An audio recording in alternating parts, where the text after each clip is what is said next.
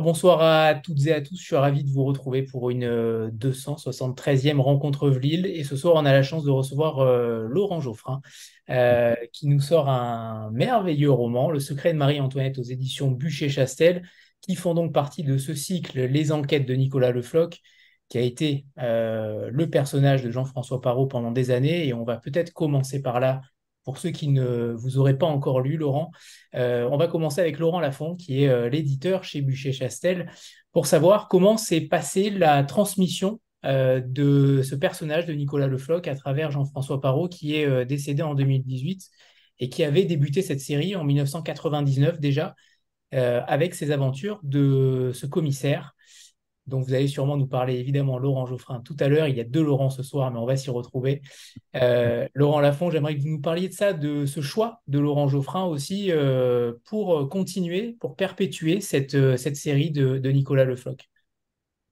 Alors, d'abord, euh, je voudrais rendre hommage à Jean-François parce que Jean-François Parot, parce que ça a été une, une longue euh, aventure que nous avons effectivement dé- démarrée en, en 99, où euh, il était à l'époque diplomate euh, en Albanie. Il s'ennuyait un peu et son fils lui avait offert un, stylo en lui disant, Papa, il est temps que tu fasses ce que tu as envie de, faire depuis toujours, que tu te mettes à écrire. Et c'est là où il a inventé son, son personnage, Nicolas Le Floch. Et il avait quelque chose d'assez euh, étonnant, c'est que quand il écrivait, il ne se relisait pas. Euh, du moins, euh, il ne voulait pas retravailler son, texte. Pour lui, c'était comme une espèce de jet. Ça venait totalement naturellement. Son personnage s'était emparé de lui et euh, il racontait son histoire de la façon la plus naturelle qui soit. On a écrit, du moins, on a publié 14 volumes de, des aventures de Nicolas Le Floch. Il y a eu une adaptation télévisuelle. Et malheureusement, il a été frappé par un cancer. Il a senti sa, sa fin proche. Et euh, quand on parlait, je, il m'a pas dit euh, j'ai envie que ça continue, euh, etc. Mais il disait c'est dommage, je voulais tellement que mon personnage traverse la révolution, comment il allait la, vivre, comment s'il allait survivre. Mais il ne savait pas encore s'il allait la, survivre à, ce- moment, parce que quand même, il est d'ascendance aristocratique. Et, donc, on sentait une, nostalgie de ne pas pouvoir continuer son aventure, parce que effectivement, il est mort dans, les années euh, 2000, 2018. Et là, avec son fils et son, et sa, je dirais pas sa compagne, mais celle qui a été à ses côtés tout le temps, Monique Constant, qui était bibliothécaire au, Quai d'Orsay, du moins conservatrice au Quai d'Orsay, on s'est posé la question, on s'est dit, est-ce que c'est un hommage à lui rendre ou pour certains, ça peut être une trahison de continuer à sa place? Mais finalement, son, fils et, et, euh, Monique ont dit, mais pourquoi pas, continuons. Son personnage avait déjà commencé un peu à lui échapper avec la, la, la version télé. Il y avait eu des BD aussi. Donc, voyons comment euh, va vivre Nicolas, la, Révolution et la suite. Et là, effectivement, on s'est posé la question de, son successeur. euh, et c'était assez compliqué parce que Jean-François, on avait le sentiment, en le lisant, peut-être par son personnage, son côté très, euh, peut-être vieille France, que c'était un homme marqué par euh, une idéologie peut-être un peu traditionnelle, classique, etc. Et donc, c'est vrai que mes, mes, mes premières pensées, je ne dirais pas vers qui elle allait, mais aller vers quelqu'un de plus, euh, de plus conventionnel et de plus euh, de, Moins à gauche, oui. moins à gauche, voilà, exactement. Et, et là-dessus, j'en parle à Monique et, et, à son fils, et euh, ils me disent non, non, non, euh, c'est quelqu'un qui est beaucoup trop à droite. euh, Jean-François n'était pas comme ça. si on devait lui accoler une étiquette, ça serait plutôt un, gaulliste de gauche. et il faudrait donc trouver quelqu'un qui ait suffisamment de, connaissances historiques et à la fois de connaissances un peu de sensibilité politique pour voir comment cet homme à la fois traditionnel et moderne, parce que Nicolas était un homme quand même qui participait à la connaissance du, Paris euh, euh, qui n'était pas uniquement peuplé d'aristocrates, euh, de riches, etc. Au contraire, il connaissait le, Paris simple, et donc il faudrait quelqu'un qui puisse comprendre aussi les deux aspects. Et là m'est venu à l'esprit le nom de Laurent Geoffrin, d'abord parce que j'avais un, grand respect pour, lui et pour ses écrits, peut-être aussi parce qu'il avait fait une série sur un personnage sous Napoléon euh, qui aussi devait euh, résoudre des enquêtes et, tout ça. Et donc, j'ai suggéré aux, héritiers le nom de, Laurent Geoffrin et ils ont immédiatement dit, mais oui, quelle bonne idée. on, va on, est tout à fait d'accord pour que ce soit lui qui soit le, successeur de, Jean-François Parot. Donc je suis allé le, voir, je, lui ai proposé ce, défi et, je dirais très spontanément, euh, il connaissait un, peu euh, l'œuvre de Jean-François Parot, très spontanément, le, défi lui a, plu et, il a décidé de le relever. Et donc voilà, nous sommes partis dans cette aventure et nous publions aujourd'hui, euh, avec Le secret de Marie-Antoinette, le, troisième volume qui, est la suite des 14 volumes de, de Jean-François Parot. Après donc le cadavre du Palais Royal et l'énigme du Code Noir qui est sorti l'année dernière, c'est le troisième donc, c'est le troisième tome spécial Laurent Geoffrin. Alors Laurent Geoffrin, j'aimerais que vous nous, la parole est entre guillemets à la défense pour euh, savoir comment vous avez euh, euh, encaissé le fait de reprendre un tel personnage qui, qui s'est tiré sur autant d'années et sur une période que vous connaissez évidemment particulièrement, Laurent, Laurent Lafont l'a dit, sur cette période napoléonienne, mais là c'était un petit peu autre chose. comment vous avez vécu cette expérience-là? Bah, écoutez, j'ai bien vécu. parce que c'était plutôt un honneur pour moi de, succéder à Parot, parce que je lisais, je n'ai pas tout lu, hein, mais j'en ai lu quand même pas mal. Et euh, c'est extrêmement bien fait, c'est une écriture tout à fait euh, séduisante, euh, riche, élégante. et puis, sa, manière de faire revivre à la fois la vie quotidienne et les intrigues policières et politico-policières qui émaillait le XVIIIe siècle, euh, c'était une réussite formidable. Donc c'était vraiment euh, un, défi euh, très attirant. Et comme j'avais fait cette série, j'avais fait trois romans déjà, avec avant de connaître Parot d'ailleurs, c'est marrant. j'avais créé un personnage de policier qui ressemble un peu à certains égards à Le Floc, qui avait un passé chargé, un ancien de la, terreur, de la guerre de Vendée, qui se retrouvait euh, adjoint de Fouché euh, sous les ordres du consul euh, Napoléon Bonaparte et qui résolvait des énigmes, des vraies énigmes d'ailleurs, enfin les deux premières en tant que j'avais faites, parce que c'était l'attentat de la rue Saint-Nicaise et le complot au Cadoudal qui a conduit à l'exécution du duc d'Anguin. donc j'ai raconté ces, enquêtes en mêlant, comme faisait Parot d'ailleurs, le, la vraie histoire et le, faux personnage. Et donc, j'avais déjà un peu fait ça, à certains égards. Et donc, le fait de le reprendre, ça me passionnait. En plus, euh, moi, je, je, connais bien l'époque napoléonienne, mais euh, l'époque napoléonienne ne se comprend pas sans la Révolution. Donc, je connais bien la Révolution aussi. Pas, pas comme un historien, mais enfin, j'ai quand même beaucoup lu sur la question. Et, donc, je pouvais me, promener euh, euh, avec euh, un peu plus de facilité à travers le, les, méandres politiques qui ont commencé en 89, enfin, qui se sont déclarés en 89. Et donc, voilà, c'est une, période passionnante. Et puis, c'est la période qui a fondé notre République. Hein, c'est la première fois qu'il y a une République et, beaucoup des institutions qui nous gouvernent aujourd'hui et des principes surtout qui nous gouvernent euh, sont nés à cette époque-là dans, le drame, hein, dans la tragédie, euh, parfois sanglante, mais enfin, c'est quand même né à cette époque-là. Et donc, ça m'intéressait aussi de, de, comprendre comment euh, cette idée de liberté, d'égalité des, conditions et des, droits est née et comment elle, s'est développée au fil de ces événements extrêmement riches et dramatiques. Voilà justement, quand on, quand on reprend un tel personnage, est-ce qu'on a la, euh, comment dire, la tentation de copier Paro? Comment vous, êtes, comment vous avez vécu cela en fait? Comment euh, est-ce qu'on copie réellement un personnage pour se non ah, le personnage oui. Ah le personnage il fallait absolument pas y toucher parce que autrement ça n'a pas de sens. Ou alors il fallait euh, trouver des intrigues qui, qui, qui, en modifient la psychologie comme comme on fait dans les films ou dans les dans les romans c'est qu'il y a une épreuve et puis le héros en sort transformé mais, il fallait absolument respecter tous les personnages, et puis euh, l'atmosphère, euh, même les, rituels. Parce que chez Parot, il y a des rituels, euh, notamment le rituel culinaire ou gastronomique. Alors là, j'étais un peu, novice dans, cet exercice.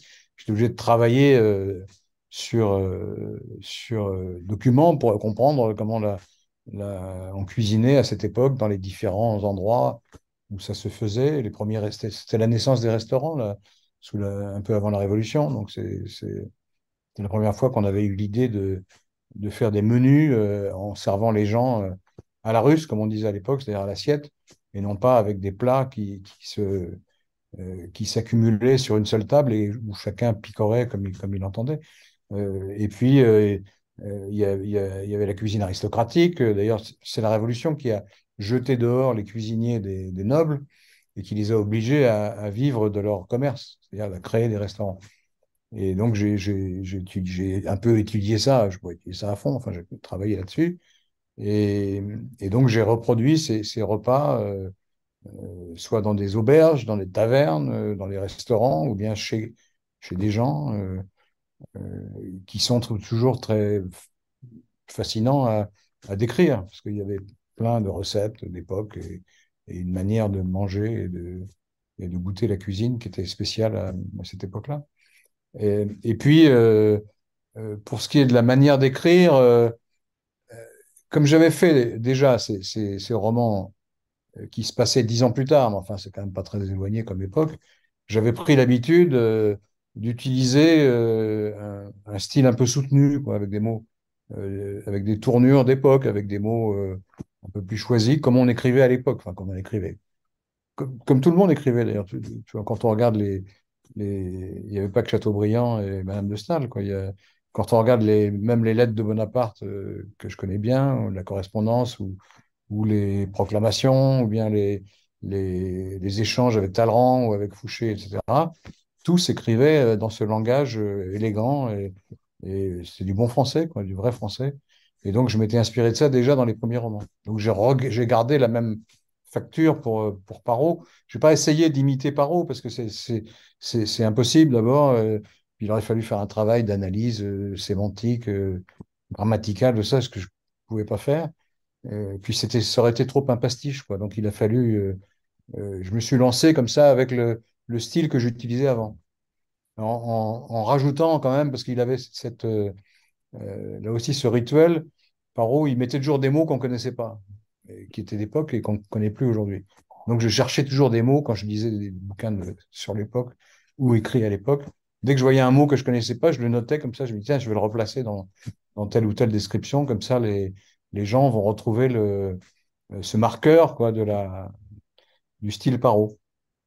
Et puis, euh, euh pour le reste, c'était pas si compliqué parce que le personnage se prête bien à l'ambiguïté, parce qu'il est, lui-même broturier et noble à la fois. Euh, il descend par un lointain cousinage de la famille de Louis XIV, mais il a été élevé comme un, enfant de pauvre, presque.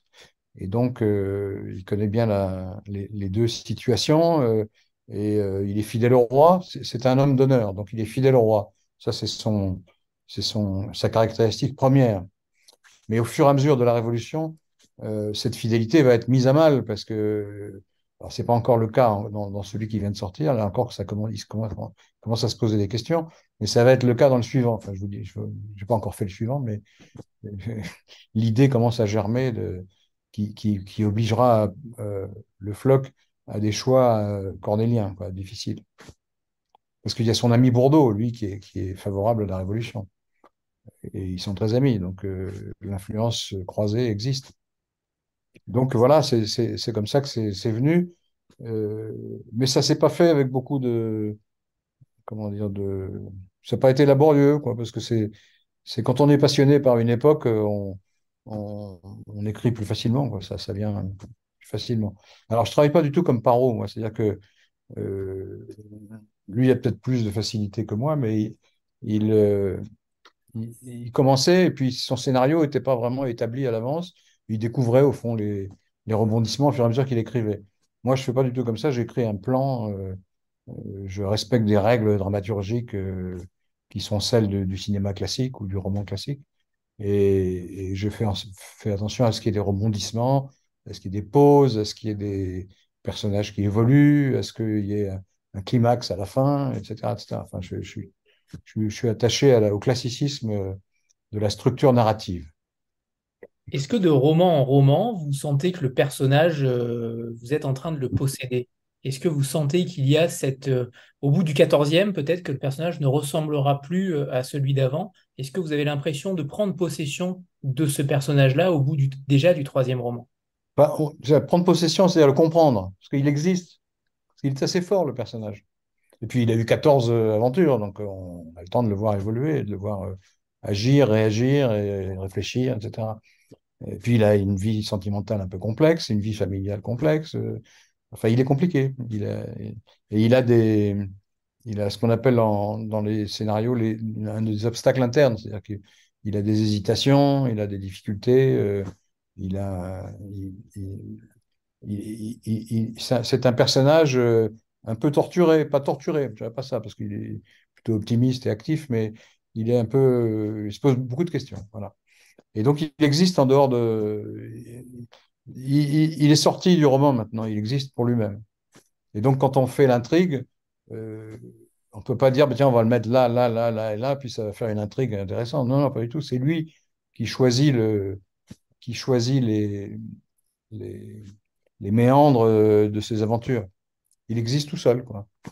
Et, comme les autres aussi ont une certaine force, euh, le, vieux magistrat, le, Bourdeau, le, commissaire euh, qui est l'adjoint de, Le Floch et qui est, qui a, qui a pas les mêmes idées que lui, tous ces gens-là existent en dehors des auteurs. C'est ça qui est, c'est dans les bons personnages comme ça qui, perdurent au fil des épisodes. euh, ça veut dire qu'ils ont pris leur envol tout seuls. C'est comme, enfin, je ne vais pas faire des comparaisons hasardeuses, mais si vous mettez Sherlock Holmes dans une pièce, vous le reconnaissez tout de suite et, l'auteur disparaît. Sherlock Holmes fait le, roman. Et, c'est pareil pour euh, D'Artagnan, pour Robinson Crusoe, pour tous ces personnages-là. Et, et avait réussi à hisser le floc. Alors, je peut-être pas à ce niveau euh, qui, est, le, sommet, mais il, avait suivi ces traces-là, en tout cas. Il, a vraiment fait quelqu'un euh, qui, vit par lui-même. Donc, il faut, il suffit de le regarder et d'essayer de le comprendre, finalement. Anne-Sophie, c'est à toi. Ah, pardon, je voulais rajouter un petit. Euh, oui. Laurent, bien sûr. Euh, ce, qui est, ce, qui est, quand même assez extraordinaire, c'est que quand, quand, on a décidé de, de lancer l'aventure et de demander à, à, Laurent Geoffrin de prendre la suite de Parot, c'est vrai que c'était un pari, euh, je ne savais pas très bien comment les... Parce que les gens qui lisaient Parot, ce sont des grands fidèles. Moi, vraiment, il y avait une espèce de, de, de lien entre les lecteurs et l'auteur euh, très fort, euh, beaucoup de correspondances, des gens euh, qui réagissaient euh, sur des toutes petites erreurs. Par exemple, je me souviens une fois, euh, Jean-François s'était trompé en disant lundi euh, 3 avril 1764. Ce n'était pas un lundi, c'était un mercredi. Euh, donc, il y avait vraiment une intimité. Et quand Laurent Geoffrin a pris la suite, évidemment, il y avait une, inquiétude de savoir comment les, lecteurs de Parot allaient réagir. Ben, écoutez, ça a été assez extraordinaire parce que il y, a, eu une, unanimité. Il y a eu quelques personnes qui ont, qui ont euh, hurlé un peu euh, en disant mais pourquoi vous faites une chose pareille, etc. Et tout. Mais ceux qui sont rentrés dedans, ceux qui ont continué les aventures, et ben écoutez, il y a vraiment eu un enthousiasme en disant c'était extraordinaire. Il a pris vraiment la suite, il s'est complètement glissé dans le personnage. Quelques petites réflexions, effectivement, comme disait Laurent, sur la gastronomie, où euh, Jean-François, qui était un, un, énorme gastronome, on sentait un plaisir gigantesque, mais sinon, ça a été euh, une adhésion euh, formidable, et c'était merveilleux. Quoi. Mais j'ai eu des, remarques. euh, Alors, il y a Monique Constant qui joue un rôle important parce qu'on on lui soumet les textes et elle corrige, enfin, elle, corrige, elle dit Ouais. voilà, ça va pas, ça, ça va pas, ça, ça va. Euh, Une vraie alors, question, en effet. à chaque fois, que- je me conforme à ce qu'elle me dit. Alors, elle m'avait dit, euh, dites donc, vous avez, parce que j'avais eu l'idée, euh, parce que j'ai, dans le premier roman, il va euh, dans, chez un restaurateur du Palais Royal, dont le nom m'échappe maintenant, mais un des plus connus de l'époque, et, et qui est connu notamment parce qu'il a inventé le soufflé parce qu'il a vu passer dans le ciel de Paris, il avait vu passer dans le ciel de Paris la montgolfière de Pilate de Rosier, et il s'était dit, tiens, ça serait marrant de faire un plat qui évoque cette incroyable innovation qui est, on arrive à voler dans les airs, comme ça. Et donc, il a cherché, avec plein d'expérience, un- une pâte qui soit euh, légère, comme ça, qui quasiment qui pourrait s'envoler toute seule. Et il a fini par trouver, euh, ne me demandez pas comment, parce que je ne suis pas assez compétent. Et, du coup, le, restaurateur accueille euh, dos le floc, et je crois que c'était Chaudière de la Clos, et il, et, dit voilà, je vous offre, je vous recommande mon soufflé, etc. Et alors, il commande un soufflé euh, aux truffes. Et à ce moment-là, Monique Constant me tombe dessus en me disant c'est pas possible, ça se passe en octobre, parce que le premier se passe en octobre 89, quand les femmes de Paris vont chercher le roi à Versailles, un peu avant. Et, il m'a dit, mais, mais, en octobre, c'est pas du tout la saison des truffes, donc là, c'est pas possible, vous pouvez pas faire ça. Alors j'étais emmerdé parce que j'étais content de mon souffler aux truffes. Et, puis j'ai réfléchi, puis là j'ai trouvé une, une, réplique en disant, mais peut-être qu'ils ont fait sécher les truffes. On a dit, bon, d'accord, mais ça sera moins bon. J'ai dit, bah, tant pis, ça sera moins bon. Et il y a un autre lecteur qui m'a dit, mais dites donc, euh, euh, votre chien, parce que dans, dans le, deuxième, dans, le, oui, dans le deuxième, il y a un chien qui s'appelle Pluton. Enfin, il y a un Pluton qui existe depuis, euh, je ne sais pas depuis combien de temps, d'ailleurs, dans, les, dans les, le floc de Paro. Et, et le, il me dit, non, votre, votre, chien, il a, il a 35 ans, là, c'est pas possible, le Pluton, là. Il, il, il, officie depuis une dizaine de romans, là, et il est déjà mort. Alors, je dis, oui, c'est vrai, vous avez raison. Bien, alors. Et donc, j'ai remplacé Pluton par Jupiter, je crois, parce que c'était les planètes. Et donc, c'est le Jupiter est le fils de Pluton. Comme ça, j'ai réussi à contourner l'obstacle. Oui, c'est vrai que ce serait le chien le plus vieux du monde, parce que les aventures de, de Paro s'échelonnent sur euh, plus de 23 ans à peu près. Bah, c'était un problème, mais aussi, c'était l'âge du personnage, parce que ouais. il doit avoir du, dans les 50 et quelques. Là. Et puis après, je me suis dit, mais euh, dans 20 ans après, D'Artagnan, il a 40 ans et quelques, il est toujours virevoltant et, et, et screamer d'élite, donc il n'y a pas de raison. Hein. C'est Vénus, ça, il me semble, non? Comment? C'est Vénus plutôt, non? Ah, le chien? Oui. Ah oui, oui, vous avez raison, c'est Vénus. Vénus, c'est Vénus. oui, parce que je pensais à des planètes. Alors je... Non, c'est Vénus, c'est vrai. Anne-Sophie. Ah, voilà. Bonsoir. Alors moi, je suis très intriguée par ce droit de suite qui se passe euh, visiblement très bien et, euh, euh, dans les règles de l'art. Et je, voulais savoir si vous aviez rencontré, soit professionnellement, soit lors d'un salon ou autre, Jean-François Parot avant de prendre cette suite. Je l'ai rencontré, on a fait un débat ensemble une fois. Mais on n'a pas vraiment discuté entre nous, on a chacun parlé de nos romans. Moi, je, le connaissais euh, par ses écrits, mais je ne le connaissais pas personnellement. Il était très civil, très courtois, très agréable. Mais euh, bon, voilà, on a, fait un, une heure de débat pour une radio dans un salon. Et puis, euh, je ne l'ai pas revu après, mais à l'époque, il, évidemment, il n'était pas question de lui succéder, puisqu'il était bien vivant, fort heureusement pour lui. Et, donc, voilà, il n'y a pas eu de, contact très étroit. Mais bon, je le connaissais par ses, par ses bouquins. Il y a une question de Julia également qui, euh, qui vous demande quel est votre euh, personnage préféré, excepté le floc, bien sûr, si c'est un personnage préféré pour vous. Et, et, la deuxième, si vous en aviez un qui vous a donné un petit peu plus de, euh, de difficultés au cours de l'écriture. Est-ce qu'il euh, y a des personnages qui ont pris plus d'épaisseur, peut-être aussi, ou moins Comment ça a évolué aussi au fil de, de votre écriture? Non, le personnage que je trouvais le plus sympathique, mais je, je, je enfin, je ne devrais pas le dire, mais je le fais mourir dans le, dans le troisième. Donc, parce qu'il est tellement vieux, là, c'est comme le chien. Enfin. Le, le euh, comment il s'appelle? Noblecourt.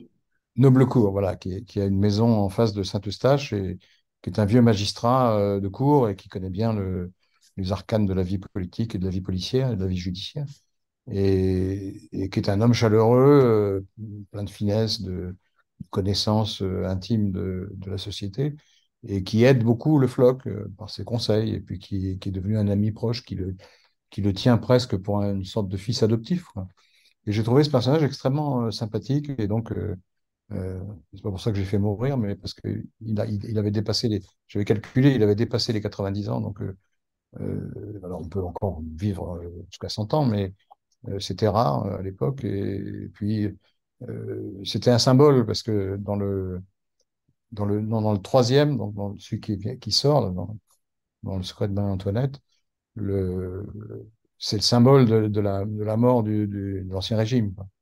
Et donc, euh, parce que c'était vraiment typiquement le personnage du 18e, euh, à la fois ouvert, philosophe, mais en même temps fidèle à la couronne, fidèle à l'ancien temps, un peu comme Talleyrand, quoi. Et, donc, c'était intéressant de. Et puis, il avait une table extrêmement fournie et, de grande qualité. Donc, c'était mon personnage préféré. Et puis, il y a, les maîtresses aussi qui sont bien. Alors, le, dans la règle de la narration classique, il faut qu'il y ait un ennemi. Donc là, j'ai créé des personnages pour, euh, euh, pour faire des ennemis euh, que j'ai pris dans l'histoire, que j'ai un peu bougé d'époque. Il y a le marquis de Favras, à qui je fais faire des choses qu'il n'a pas faites, mais enfin bon, comme il n'est pas très connu par les lecteurs, à mon avis, ça, passe. Et puis il y a le comte d'Entraigue, que je fais surnommer le comte d'Intrigue, et qui, qui est lui aussi un aristocrate euh, ultra, enfin, ultra royaliste, qui complote en fait contre Louis XVI. Donc, euh, et puis j'ai créé une, une, une, héroïne un peu comme Milady, c'est-à-dire euh, à la fois charmante et duplice et cruelle, et, qui, qui s'appelle Lord Fitzjames. Et puis après, je me suis rendu compte que Lord Fitzjames, qu'elle a existé, Lord Fitzjames, elle était dans la suite de Marie-Antoinette, à l'époque, il avait au moins 50 ballets, donc ça n'est pas très bien avec le personnage, mais donc je l'ai rajeuni d'un coup de 30 ans, et, elle joue le rôle de la de l'antagoniste, c'est-à-dire de l'ennemi de Le Flop. Mais c'est sa maîtresse en même temps, c'est intéressant. Il y a un autre personnage d'ailleurs qui s'appelle euh, Olympe le RL, euh, cette fille de pêcheur euh, à Grandville, qui revient. il me semble qu'elle était déjà présente dans cette série historique Absolument. Napoléon. Euh, de Donatien Lachance. Je ne me suis pas fatigué, j'ai repris le personnage que j'avais déjà créé dix ans avant. Est-ce qu'elle a une histoire particulière? Est-ce que c'est sentimental? Ah oui, c'est un personnage, moi, que je trouve formidable, mais bon, évidemment, comme c'est moi qui l'ai créé, je trouve le bien.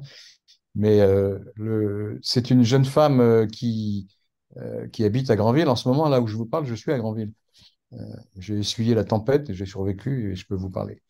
Et donc, à Granville, il y a des pêcheurs. C'est une ville importante dans l'histoire de la Révolution française parce que euh, c'est elle qui a empêché le, les Vendéens de, prendre un port et, d'être ravitaillés par les Anglais. Donc il y a eu un siège à Granville qui a duré deux jours, avec Cadoudal, avec Charette, avec tous les grands Vendéens. Et, la population de Granville a, résisté au siège. Et donc j'ai imaginé une, fille de pêcheur séduite par les idées nouvelles, euh, qui a adhéré au club des breton, puis qui est devenu le club des Jacobins, et qui, est devenu une espèce d'idéologue euh, intransigeante, de, robespierriste pratiquement, euh, et qui rencontre mon premier héros au siège de Granville.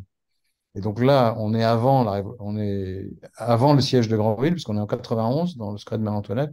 Et, donc, euh, le comte d'Entraigues s'enfuit et va à Jersey, parce que Jersey, c'était un repère d'émigrés, parce que c'était proche, proche de la côte française. Donc, euh, les, émigrés pouvaient communiquer avec la France tout en étant en lien avec les Anglais, parce qu'il y avait des liaisons régulières entre Jersey et, l'Angleterre. Et donc, euh, quand il arrive sur le port pour essayer de passer à Jersey, il cherche quelqu'un qui puisse l'emmener. On, lui signale qu'il y a cette fille de pêcheur qui est très bonne marin, marine, je sais pas comment on dit. Et, donc, il accepte de l'emmener à, Jersey, donc il va prendre part à ses aventures. Et c'est une fille très belle et très énergique, euh, qui, qui, va l'aider dans sa fuite de Jersey, parce est obligé de s'enfuir de Jersey. Et, euh, donc, comme elle jouera après un rôle, dans, la, dans la chronologie fictive, elle, jouera un rôle dans les aventures de Donatien Lachance, qui est, qui est l'autre commissaire. Donc, ça, ça m'a amusé de la, de, la, de la faire vivre dans l'entourage de Le Floc. Bravo de l'avoir opéré, en tout cas. Hein. Ça, Comment vous avez fait? Vous avez relu toute l'œuvre? Non, non, je me souvenais de, de, ce que de la fille que j'avais prise comme héroïne. Oui, oui, mais. Euh, donc j'ai remonté un peu le temps et je me dis, qu'est-ce qu'elle est? Bon, bah, elle est, elle est euh, encore fille de pêcheur, elle n'a pas encore euh, pris part à toutes les aventures. Ce qui est aussi très intéressant, c'est cette temporalité que vous fixez sur un mois, que ce soit pour l'énigme du Code Noir ou pour, pour le secret de Marie-Antoinette. On a l'impression qu'il se passe tellement de choses dans cette période en un seul mois. On se plaint aujourd'hui d'avoir des actualités euh, constante, mais au final, à l'époque, c'était euh, aussi euh, du même acabit. Comment on sait, en tant qu'auteur, à quel moment on s'arrête pour ensuite enchaîner sur le prochain tome? Est-ce qu'il y a cette tentation d'aller encore un petit peu plus loin, de se dire qu'une anecdote nouvelle pourrait venir? À quel moment on se dit stop? Bah, On suit le cours de la Révolution. Donc là, on commence par la fuite de Varennes. Euh, ce, qui, compte d'abord, c'est de trouver une histoire. Il faut, avoir un, motif. Et puis on voit s'il colle avec les événements historiques tels qu'ils se sont vraiment déroulés. D'ailleurs, les événements historiques donnent des idées, parce qu'on on peut imaginer, c'est toujours l'idée, euh, qu'est-ce qui se passerait si, par exemple, qu'est-ce qui serait passé si euh, il y avait eu un complot pour faire assassiner Louis XVI Comment ça serait passé? Qu'est-ce qui, À quel moment ça aurait pu déboucher euh, et s'il y avait un complot pour, euh, euh, faire déraper la révolution et, faire en sorte qu'elle devienne vraiment sanglante? Et donc, on peut imaginer à ce moment-là une sorte de complot qui serait monté par des ultra-royalistes pour jouer la politique du pire. Et puis, j'ai eu cette idée, donc il est assez simple. Et puis, je me suis aperçu qu'il y avait eu effectivement des, ultras la, monarchistes qui ont essayé de, favoriser Marat et, et, Hébert, enfin les plus extrêmes des révolutionnaires, pour que la, la, révolution devienne de plus en plus sanglante et que ça oblige les puissances euh, étrangères à intervenir. Ce qui d'ailleurs était la politique de Marie-Antoinette euh, après, la, après, la, après la fuite de Varennes. Parce que après Varennes, les, le roi et la reine sont quasiment prisonniers du, de Lafayette. De Lafayette et du peuple parisien. Et il, n'espère plus que dans la guerre pour, euh, pour s'en sortir. Et donc, c'est là où Marie-Antoinette écrit, là, c'est une lettre dans, celui-ci, le secret, c'est une lettre, c'est une lettre à faire scène, en fait. Mais elle écrivait aussi à, ses, à sa famille, euh, en Autriche, euh, l'empereur d'Autriche et, d'autres souverains européens, traditionnelle. Quoi. Et elle leur écrivait en disant Venez à notre secours, euh, entrez en France, l'armée est désorganisée. C'est pour ça d'ailleurs que quand les gens disent c'est horrible, ils ont guillotiné Louis XVI, c'est vrai que c'est horrible, mais il avait quand même trahi, Marie-Antoinette aussi, euh, trahi vraiment, c'est-à-dire donner les plans euh, des, des, armées françaises pendant la, première, le premier conflit, enfin, fait des choses qui sont totalement réprouvées par toutes les lois de la nation et de la guerre. Donc, euh, à un moment, je me suis dit, tiens, on pourrait faire une intrigue autour de l'armoire de fer. L'armoire de fer, c'est là où Louis XVI et Marie-Antoinette cachaient tous leurs papiers secrets et qui a été ouverte euh, au moment où Louis XVI a commencé son procès. Donc, ça, ça a accéléré le procès et ça conduit à sa condamnation. Je me demandais, puis en, même temps, je me suis dit, oui, mais euh, c'est tellement connu l'armoire de fer que ça va pas, qu'il faudrait greffer une autre intrigue dessus, alors que c'est déjà une intrigue en soi. Et donc, j'ai laissé tomber l'armoire de fer. Je cherche autre chose. Et en même temps, il y a eu quand même ce, fameux Rossignol qui est chiffreur de la reine, euh, qui code avec un système particulier les lettres de cette dernière. Oui, mais ça, c'est le vrai système de, Marie-Antoinette. C'est un monde que vous connaissez bien, puisque vous avez écrit euh, un livre sur les codes secrets. Euh, il me semble Absolument, j'étais déjà initié au code secret grâce à, ce bouquin. Parce que j'avais fait une série pour l'IB de, de, qui était l'histoire des codes secrets, du code de César jusqu'à la machine Enigma. Et, donc, j'avais, lu sur le code, ce qu'on appelle le grand code. C'est-à-dire, c'est le code d'un dénommé Rossignol qui avait été fait pour, Louis XIV, qui était un code très compliqué. Et, donc, je me suis dit, ben, on pourrait imaginer que ce Rossignol ait eu je parle des, des, fils qui aient suivi le, le, même, le même métier et qui, et, qui ait concocté un code à l'usage de Marie-Antoinette. Et d'ailleurs, il a fait une concession euh, qui était une erreur, puisqu'il l'a autorisé à coder une lettre sur deux, ce qui fait que du coup, on avait une lettre en clair et une lettre codée dans chaque mot. Alors, on arrivait à, à deviner certains mots en n'ayant que la moitié des lettres, ce qui fait que le code était assez facile à casser, en fait. Enfin bon, ça fait partie, c'est un des chapitres du, du roman. Et on croise également. Euh, et, et, Laurent Lafont m'a dit, mais allez-y sur les codes secrets, parce que lui, il a publié un bouquin formidable qui s'appelle La grande histoire des codes secrets, hein, c'est ça? De Simon Singh, oui, oui. Simon Singh, qui est un anglais euh, d'origine indienne, je suppose, et qui a, fait une somme sur l'histoire des codes secrets, que j'avais lu.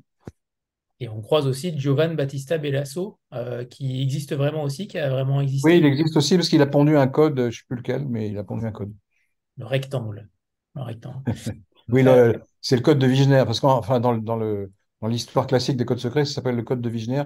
C'est un code qui est fait à partir de colonnes et de lignes. Enfin bon, c'est trop compliqué à expliquer. J'essaye de l'expliquer dans le roman. Je ne suis pas sûr que le lecteur comprenne à la lecture. C'est bien, c'est bien. c'est bien, bien, résumé. On croise aussi euh, des écrivains. On croisait euh, Olympe de Gouges dans l'énigme du Code Noir. Euh, on croise. Bah, déjà dans Paro, elle y était. Hein. Oui. Ce, qui est, ce qui est plutôt rare. Hein. On l'a découverte il y a quelques années seulement. Et au final, elle existait déjà depuis longtemps. Et, je l'avais repérée parce que je l'ai prise comme modèle pour mon, mon, héroïne Olympe l'URL. C'est pour ça qu'elle s'appelle Olympe, c'est à cause de l'âme de bouche. Parce que j'ai pris une féministe. C'était marrant de mettre une féministe dans la Révolution.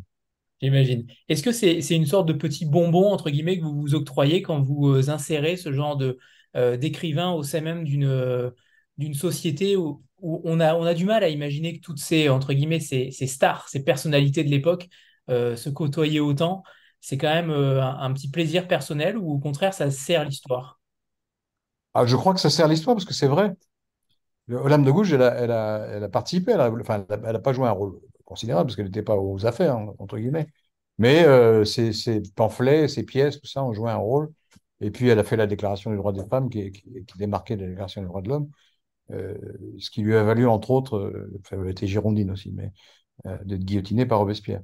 Et puis, euh, de Laclos, lui, il, a joué un rôle très, très important dans la Révolution, en tout cas dans les premières années, puisque c'était l'agent principal du duc d'Orléans dans toutes les combines politiques qui, qui, euh, entouraient l'Assemblée, enfin, d'abord la constituante et ensuite la législative. Et euh, il organisait des, des, manifs, enfin, il faisait plein de trucs. C'était un militaire euh, extrêmement roué et actif, en plus d'être un romancier formidable. Donc c'était logique de, les utiliser. C'est marrant de faire apparaître des gens euh, que le lecteur connaît par ailleurs, sans savoir forcément quel a été son rôle historique réel. Euh, Chaudière-Leclerc, on le connaît comme écrivain à cause des, liaisons dangereuses. Les gens ne savent pas forcément qu'il a été un des acteurs essentiels de, de, des intrigues révolutionnaires, euh, en tout cas pendant les trois premières années. Et, euh, et c'est pour ça que j'ai mis aussi le Chevalier de Saint-Georges, parce que je voulais faire un truc autour de le, pas de l'abolition de l'esclavage, parce que c'était plus tard, c'était en 94, mais autour du débat qui a eu lieu sur les, ce qu'on appelait les, libres de couleur, qui étaient les, affranchis des, Antilles. Et pour agiter les, la, tout le débat qui est très contemporain sur le, les droits des, des, esclaves ou des anciens esclaves.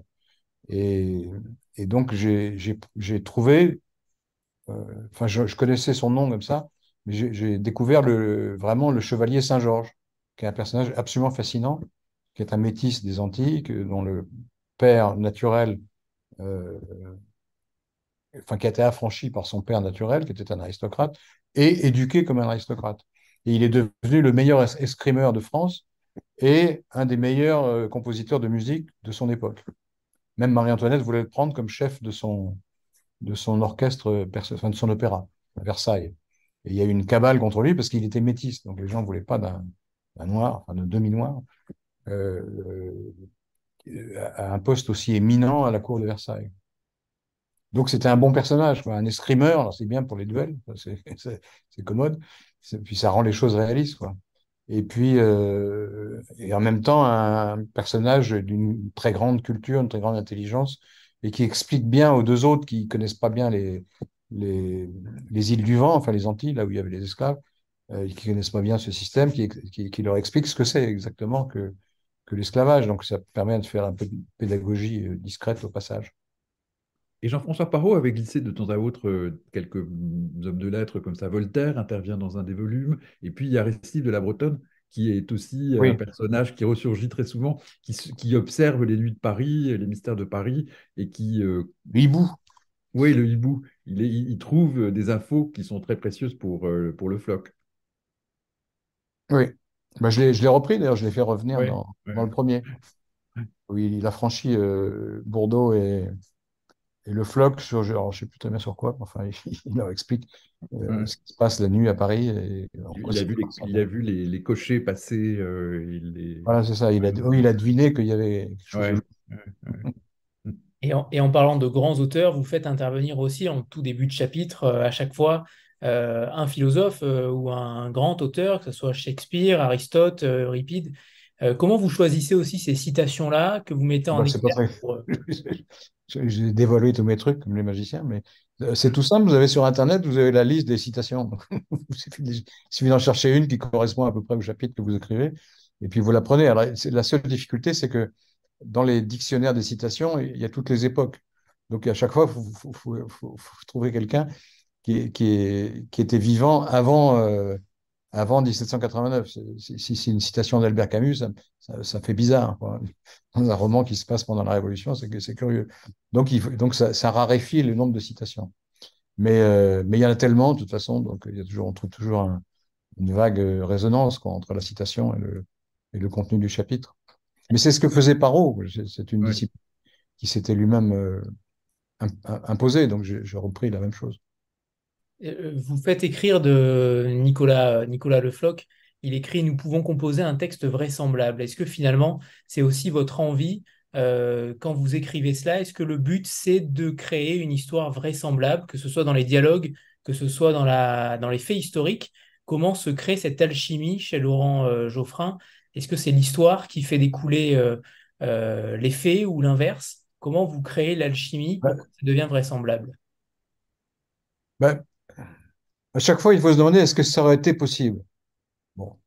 Alors, euh, quand j'ai fait, par exemple, l'énigme de la rue Saint-Nicaise, c'était dans la première série, c'était l'attentat de la rue Saint-Nicaise qui était elle-même, qui a donné lieu à la première enquête de police scientifique de l'histoire. Donc là, c'était facile. L'enquête existait déjà. Il suffisait d'insérer le commissaire et, de le faire mener l'enquête à la place de, ceux qui l'ont fait vraiment. Et hop, ça marchait tout seul.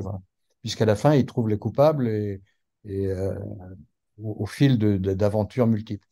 Euh, dans le cas de Le Floc, c'est un peu différent parce que euh, comme je me sers des grands événements de la Révolution, comme le, la, marche des femmes sur Versailles ou bien le, débat sur les, sur les livres de couleur, et puis il faut, il faut y rajouter une, intrigue qui aurait pu se produire, donc qui, qui, qui, soit un peu vraisemblable quand même, parce que si c'est si c'est plaqué, euh, les gens le sentent tout de suite et ça, ça, rompt le charme, si tant est qu'il y a un charme. Je veux dire.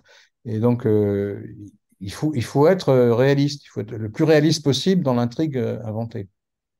Et, parce que autrement, ça marche pas, les, les, gens le sentent, le voient tout de suite.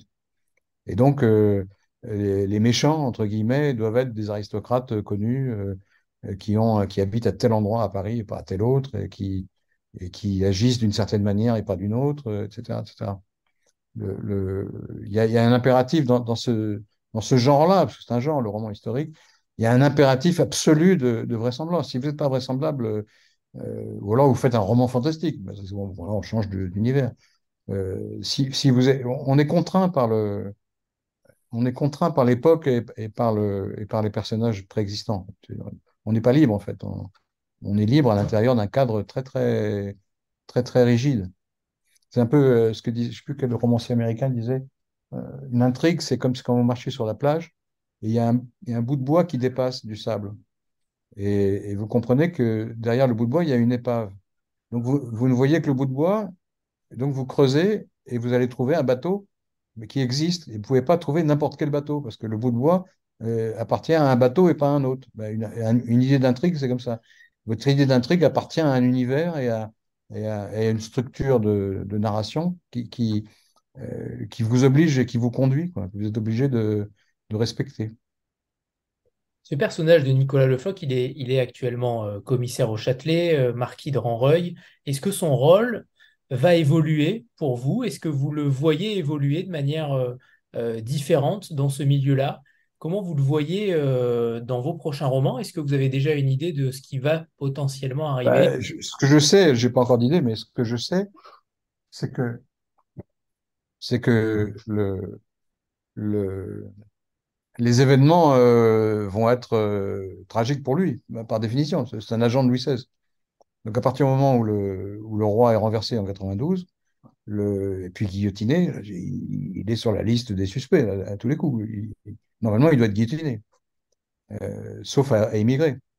Donc euh, euh, ça va être difficile. Alors il a son ami Bourdeau qui peut essayer de le, sauver, ou alors il peut, changer de camp tout d'un coup, et ça c'est un peu invraisemblable. donc il faut trouver des histoires qui, soient là aussi vraisemblables qu'est-ce que devient un policier d'origine aristocratique et proche de la cour euh, quand la, foule parisienne renverse le roi euh, le 10 août 92 et après quand la terreur s'installe Qu'est-ce qu'il devient? Il ne peut pas devenir n'importe quoi. il ne peut pas devenir tout d'un coup ministre avec Danton. C'est pas possible. Donc, donc il doit évoluer. Donc il faut qu'il évolue dans sa psychologie, dans ses convictions, et puis dans sa situation concrète. Alors j'ai une solution, c'est que euh, le 10 août, quand le renversement du roi, il, peut jouer un rôle, pas lequel encore. Et puis ensuite, euh, après, il y a les massacres de septembre. Alors j'ai encore une idée, c'est que sa fiancée est, emprisonnée à la suite d'une dénonciation de la section de, son quartier, et elle se retrouve en prison au moment des massacres de septembre. Donc, vous savez, les massacres de septembre, ça a consisté à, tuer la, plupart des prisonniers.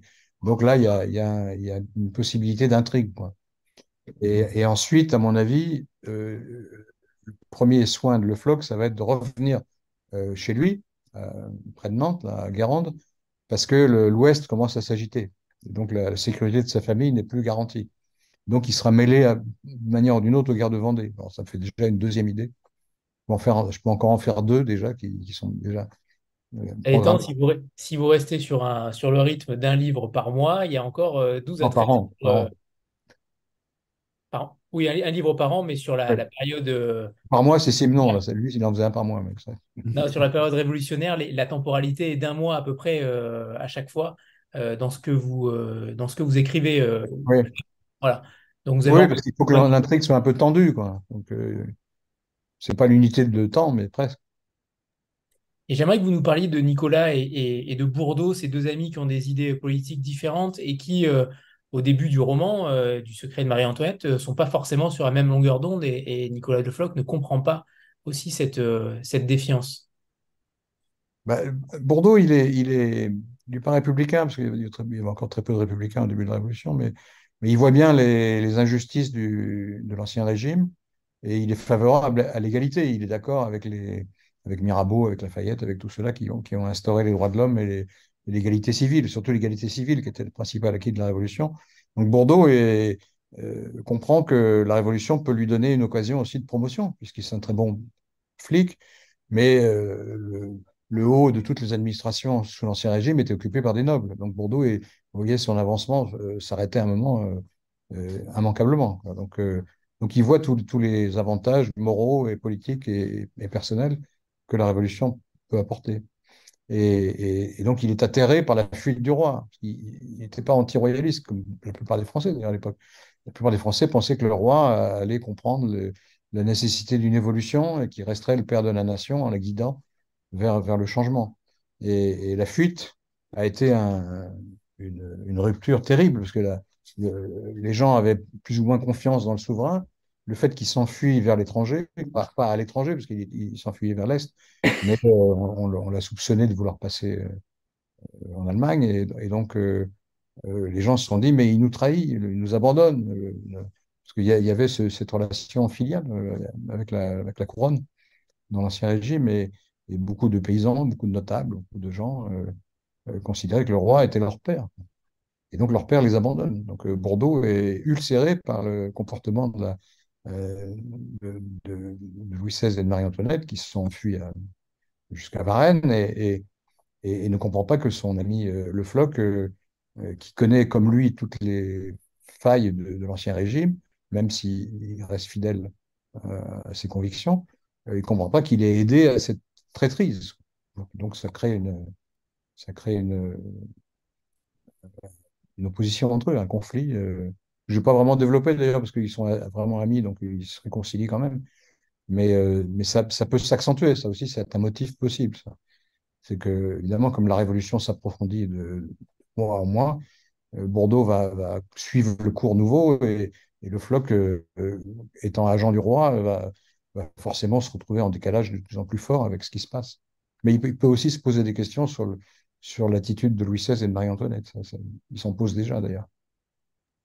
C'est vrai que c'est un personnage qui se, qui se pose des questions, mais de manière très parcellaire. C'est pas un, personnage qui réfléchit, entre guillemets, euh, dans le livre, en tout cas. Il réfléchit sûrement euh, en réalité, mais euh, il n'est pas dans une réflexion sur l'époque dans laquelle il vit. J'ai pas eu l'impression qu'il avait cette réflexion-là c'est, Est-ce que c'est volontaire aussi? Est-ce que Paro faisait ça aussi? Paro faisait, enfin, faisait des soliloques de Le Floch, il, entrait dans ses pensées, quoi, ce que je fais aussi un peu. Mais euh, je me méfie aussi des. Parce qu'il faut, dans, dans, dans, ces romans, il ne faut pas être trop didactique non plus. On n'est pas là pour euh, faire un cours d'histoire, on est là pour, euh, pour distraire les gens, pour les intéresser et, leur apprendre des choses, mais pas, pas avec un exposé construit de, la situation, etc.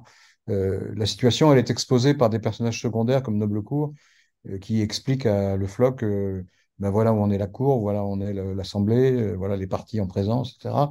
Mais on ne peut pas en, faire des tonnes là-dessus, parce que ça devient chiant. il faut que l'action avance. Pas que, de l'action, il faut des moments de, recul, mais j'ai tendance peut-être plus que Paro, c'est à cause de mes, mes, idées classiques là, sur les romans, à resserrer l'action. Lui, elle se promenait beaucoup plus. Il, était, il avait ce talent de, de faire le, des détours, euh, des zigzags comme ça dans, le, dans, la, dans la, société de l'époque. Moi, je, je, je, donne un but au personnage et après, il faut que ça, faut que ça cavale un peu. C'est pour ça que c'est resserré sur un mois à chaque fois. Et, et donc, euh, peut-être que ça manque d'ailleurs, ça c'est une bonne remarque. Peut-être que les soliloques euh, intérieurs de, de Le Floch ne euh, sont pas assez développés c'est possible. Mais Paro les développait pas trop. Hein. C'était euh, non plus, non, un personnage complet parce que c'était à la fois un homme qui adorait son métier, c'est un homme qui adorait les femmes, c'est un homme qui adore la, la, la, bouffe. Euh, mais, mais, en fin de compte, quand il réfléchit, euh, il est animé par l'action plus que par la réflexion, souvent, je trouve. C'est, c'est, pas un grand métaphysicien, Nicolas. Il se pose pas des questions. mais il agit, il comprend, il est assez instinctif. Et, et, et Paro le le présenter, j'ai un sentiment un peu comme ça. Il n'en faisait pas un homme. Comme, comme c'était un, il y, a, un narrateur, c'est pas au jeu. Euh, c'est vrai que lui, de temps en temps, il faisait des portraits qui étaient euh, très complets sur la marine anglaise de l'époque ou euh, sur des choses comme ça, mais, mais pas à travers la tête de, Nicolas. Il le faisait comme un observateur qui racontait ce que c'était que cette marine à cette époque-là. Oui. Alors, on va faire une petite photo de groupe comme on a l'habitude. Voilà, ne bougez pas, les deux Laurent. C'est bon, parfait. Euh, j'avais une dernière question, Laurent. Euh, vous, êtes un, vous êtes un journaliste, vous travaillez sur le passé, euh, mais qu'en est-il de l'avenir? Comment vous voyez, c'est une question que je pose régulièrement à chaque invité, comment vous voyez le monde dans 50 ans? Et comment peut-être vous voyez Jean-François Parot dans 50 ans, en 2075 en 2075. Mais je ne crois pas du tout, à la, possibilité de prévoir. Donc, euh, en plus, à, chaque fois que j'ai fait des articles pour prévoir des choses, je me suis trompé. Donc, j'avais chaudé crâne froid. Le, et, il s'agissait de prévoir des choses qui allaient se passer dans trois mois, donc euh, sur 50 ans. Euh, ce qui me frappe, c'est le. Comme j'aime bien la révolution, j'ai toujours tendance à penser que ça a lancé un mouvement de, libération, d'émancipation, euh, de progrès, et que ça s'est poursuivi jusqu'à maintenant. Et, l'angoisse que qu'on peut éprouver, c'est que euh, ce progrès incessant, enfin avec des, avec des allers-retours, avec des retours en arrière, mais euh, le XXe siècle, finalement, ça a été le siècle du triomphe final des démocraties. Est-ce que le XXIe siècle n'est pas le, le siècle où, euh, elle va de nouveau trouver des ennemis redoutables euh, qui vont euh, marquer des points considérables contre elle. C'est ça, c'est la question que je peux me poser. On le voit en ce moment, vous avez trois guerres en cours, l'Ukraine, l'Arménie et, Israël.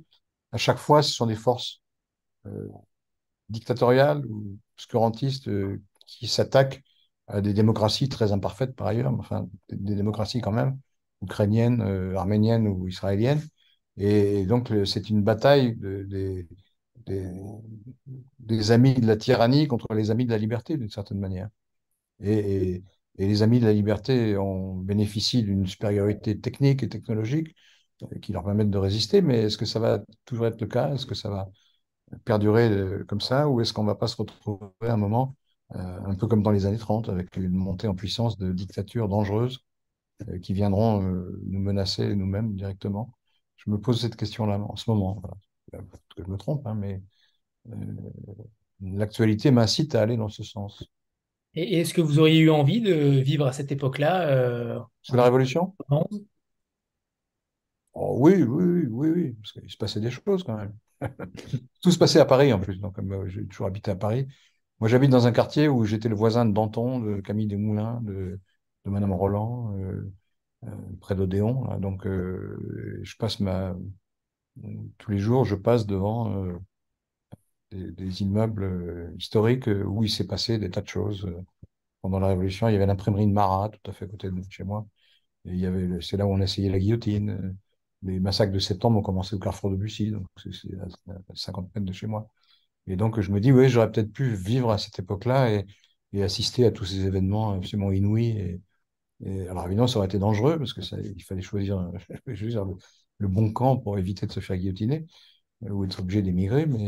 Mais, c'était une période fascinante. Et puis, c'est notre, c'est notre jeunesse à nous.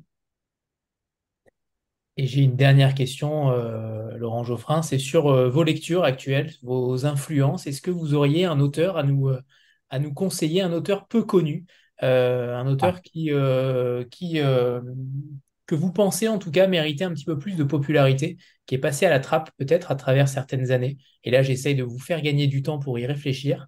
Euh, un auteur qui, euh, qui potentiellement euh, n'est que peu connu en France, voire pas traduit en France. Est-ce que vous avez une idée, qu'il soit historique ou pas d'ailleurs, que ce soit un roman historique ou pas, si vous êtes féru de romans historiques, il y en a un, mais j'ai oublié le nom. eh bien voilà le problème. Celui qui a fait des romans sur, euh, euh, sur la machine Enigma, qui a fait, qui a été porté à l'écran d'ailleurs. Je sais comment il s'appelle, qui est formidable. C'est un auteur euh, populaire, hein, c'est pas un, pas un grand écrivain, mais il est formidable. Il a écrit aussi une, une, une intrigue policière autour de Cicéron. Enfin, il a fait. je- Il faudrait que je retrouve son nom, mais c'est fa- il est facile à retrouver. Il suffit de regarder, regarder Enigma euh, et vous avez l'auteur. Et ces romans sont, sont des romans historiques, euh, des polars, un peu euh, mi-polar. Robert Harris, Voilà, c'est ça, Robert Harris. Je vous conseille sa lecture. Tout n'est pas traduit d'ailleurs, je crois. Et euh, bon, il est quand même très connu, hein, pour le coup. Mais il est formidable. très bien. Merci, merci infiniment à tous les deux. Merci à- aux deux Laurent. Merci pour votre présence et votre Merci de votre écoute et de, de vos questions. avec grand plaisir. Merci à tous. Merci. Merci. Merci beaucoup. Au revoir tout le Au monde. revoir. Au revoir. Au revoir.